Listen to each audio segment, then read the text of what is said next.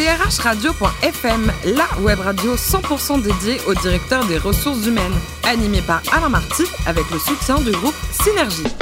Bonjour à toutes et à tous, ravi de vous retrouver pour ce nouveau numéro de DRHradio.fm, la radio à 100% dédiée au directeur des ressources humaines. Vous êtes plus de 12 000 DRH à nous écouter chaque semaine en podcast. On attend vos réactions sur les réseaux sociaux et sur notre compte Twitter, DRH Radio-du-bas FM. À mes côtés pour co cette émission, Igor Mitrofanov, conseiller en communication auprès de Daniel Augereau, le président du groupe Synergie. Bonjour Igor. Bonjour Alain. Aujourd'hui, nous recevons Bruno Laforge, directeur des ressources humaines Europe de Sanofi. Bonjour Bruno. Bonjour. Alors vous êtes né en 1968, euh, maîtrise d'économie, d'histoire, euh, Sciences Po, un MBA également. Alors votre premier job, c'était à Florence.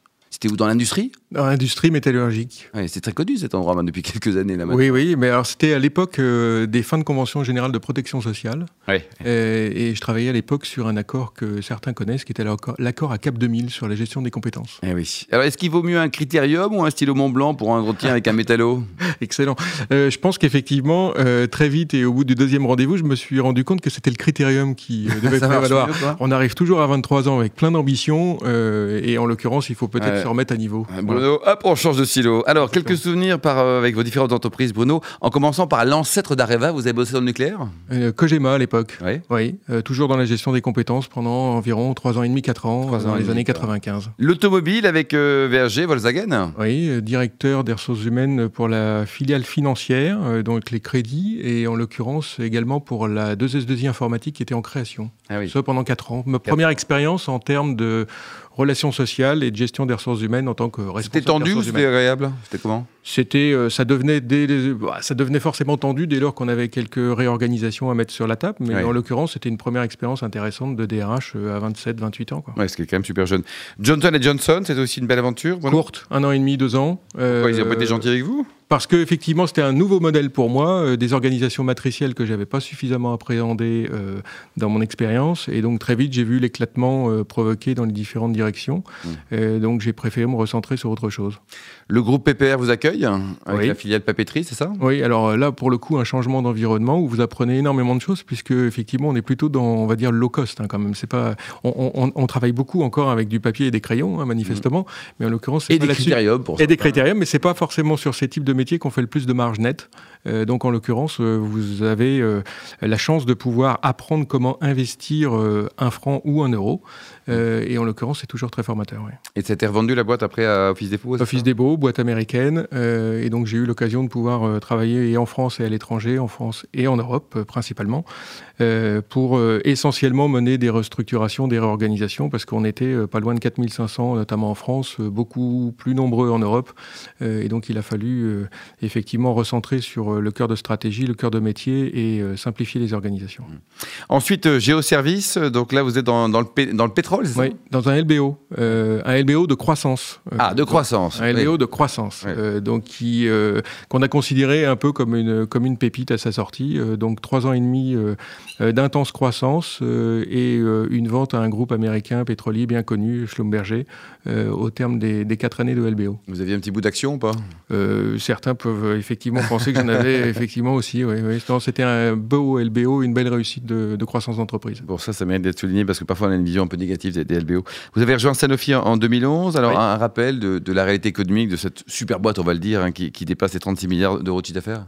Oui, bah, écoutez, euh, effectivement, euh, sur, sur, différents périmètres, hein, euh, on est présent partout dans le monde, c'est plus de 100, presque 110 000 collaborateurs. Hmm. donc j'ai successivement occupé finalement trois positions. Une première pour être DRH de la R&D globale au niveau mondial.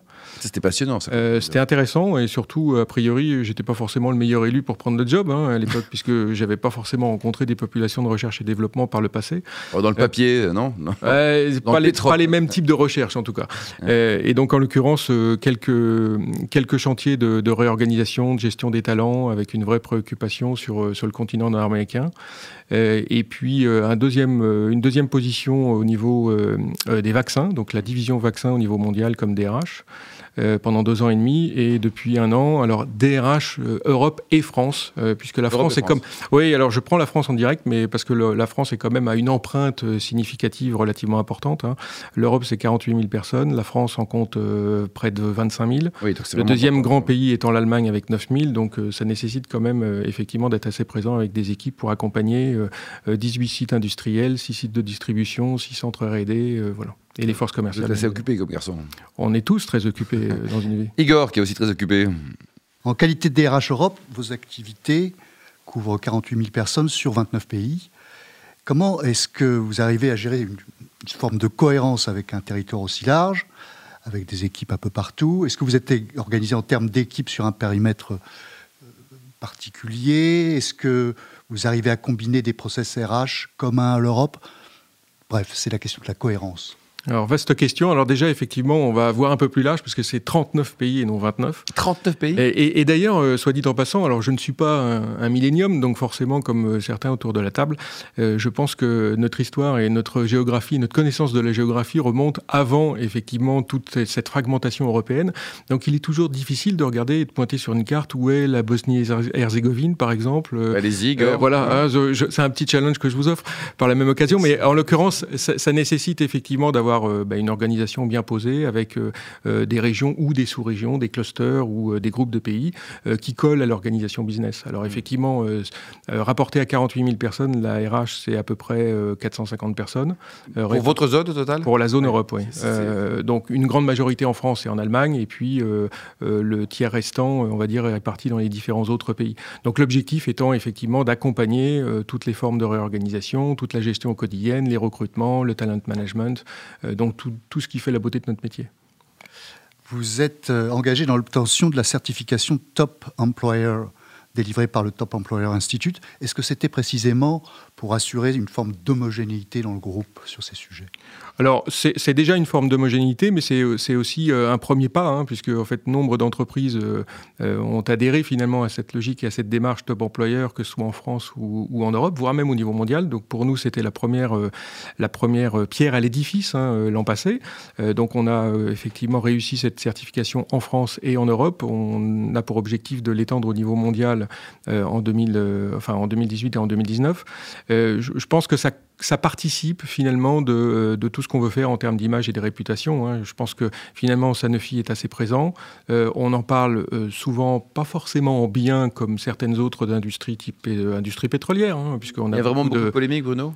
Ça peut arriver. il y en a quand même quelques cas et quelques, quelques affaires, entre guillemets, qui nécessitent pas forcément d'être commentées ici, mais qui, en l'occurrence, font l'actualité. La, la, notion de patient, la notion de médicament, la notion de, de medical value, de valeur médicale, de chacun de nos produits est forcément questionné. Le prix des médicaments l'est tout, autant par euh, les, autorités. Donc euh, ça, pointe du doigt effectivement euh, l'organisation. Donc nous, ce qu'on souhaite aujourd'hui, c'est effectivement communiquer un peu plus sur nos réalisations, un peu plus sur ce qu'on fait en matière ressources humaines. Top employeur participe à cette image et réputation, au même titre qu'on peut demain communiquer sur les nombreux accords d'entreprise qu'on arrive à mettre sur pied. Et vous avez beaucoup de candidats quand vous passez une annonce, quand vous cherchez quelqu'un, c'est motivant pour un, pour un jeune, hein, je parle, d'intégrer l'industrie pharmaceutique et, euh, en général alors, je, pense qu'effectivement, euh, ce sont des métiers qui sont assez peu connus. Euh, déjà, notre système, fondamentalement, en France, ne préside pas à penser que des jeunes puissent être intéressés par l'industrie pharmaceutique euh, excepté au travers, par exemple, d'une carrière médicale en tant que médecin praticien ou en hôpital.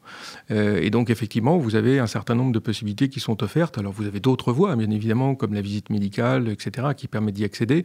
Euh, mais c'est effectivement des, des pans sur lesquels nous, on doit travailler en termes de reconnaissance, d'attractivité, etc. Mais globalement, l'industrie pharmaceutique réussit à attirer quand même beaucoup de talents, même s'il y a quand même, là encore, un certain nombre de trous dans la raquette qui nécessitent d'être comblés dans le futur.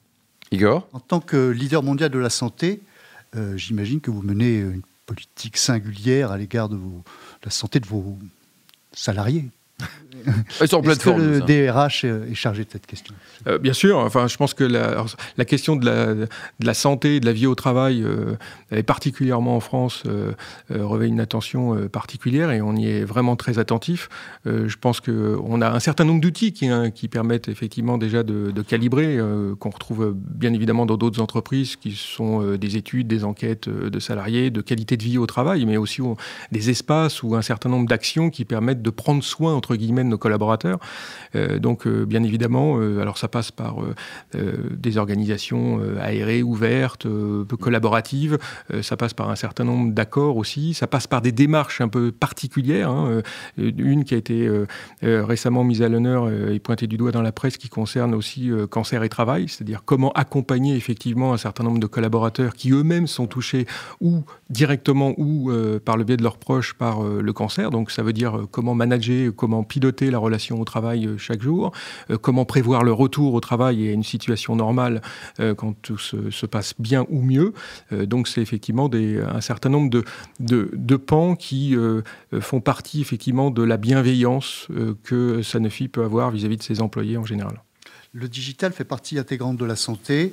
Comment est-ce que vous avez euh, préparé vos collaborateurs à cette transformation et est-ce que vous avez intégré de nouveaux métiers euh, dans votre organisation Alors, c'est une, une dimension stratégique que le, que le comité euh, exécutif a mis vraiment comme un des points fondamentaux de développement depuis maintenant deux ans.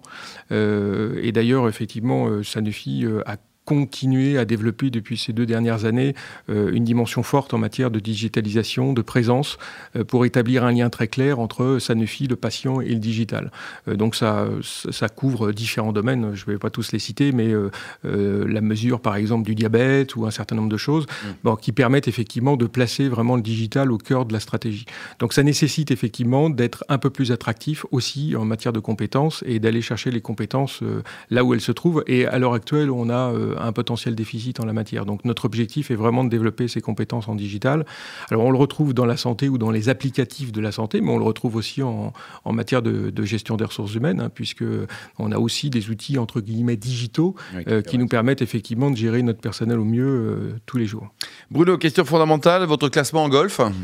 Euh, et alors, il, paraît qu'en fait. Euh, il y a, depuis longtemps ou pas? Euh, Oui, il y a une vingtaine d'années. Ah, bah quand même Il y a plusieurs types de réponses, parce qu'en en fait, on m'a enseigné une fois que j'étais beaucoup plus jeune, qu'il ne fallait jamais donner son handicap quand on était en dessous de 5. Donc, je vais vous le donner, parce que. Non, mais ça veut dire qu'il faut. Personne nous écoute, hein, il y en a juste 12. Exactement. Donc, ça veut dire qu'il nous faut du temps pour jouer. Et donc, quand vous êtes à moins de 5, effectivement, vous avez le temps ah, de jouer. donc, je ne le suis plus, et je ne le suis pas. Vous avez été ah, non. 6. 6. Vous avez été 6 J'étais 6, mais il y a bien longtemps et quand j'avais beaucoup pas plus dans le papier, dans le pétrole, dans la pharmacie, tout ça, c'est Exactement, c'est ce qu'on pourrait penser. Vous jouez où?